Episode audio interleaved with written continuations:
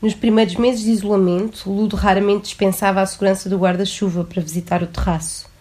Mais tarde passou a servir-se de uma comprida caixa de cartão, na qual recortara dois orifícios à altura dos olhos para espreitar e outros dois de lado, mais abaixo, para libertar os braços. Assim equipada, podia trabalhar nos canteiros, plantando, colhendo, cortando as ervas daninhas. Vez por outra, debruçava-se sobre o terraço, estudando, com rancor, a cidade submersa.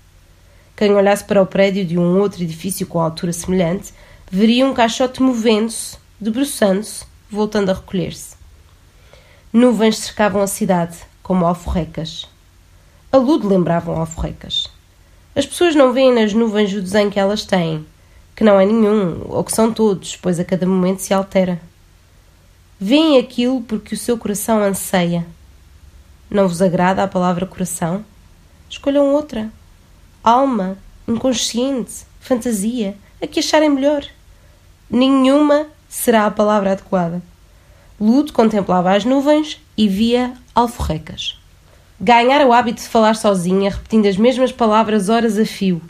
Grujeio, pipilar, revoada, asa, adejar, grujeio, pipilar, revoada, asa, adejar, grujeio, pipilar, revoada, asa, adejar. Vocábulos bons que se desfaziam como chocolate no céu da boca, lhe traziam à memória imagens felizes. Acreditava que ao dizê-las, ao evocá-las, regressassem aves aos céus de Luanda. Há anos que não via pombos, gaivotas, nem sequer algum pequeno passarinho despardalado. A noite trazia morcegos. O voo dos morcegos, porém, nada tem a ver com o das aves. Os morcegos, como as alforrecas, são seres sem substância.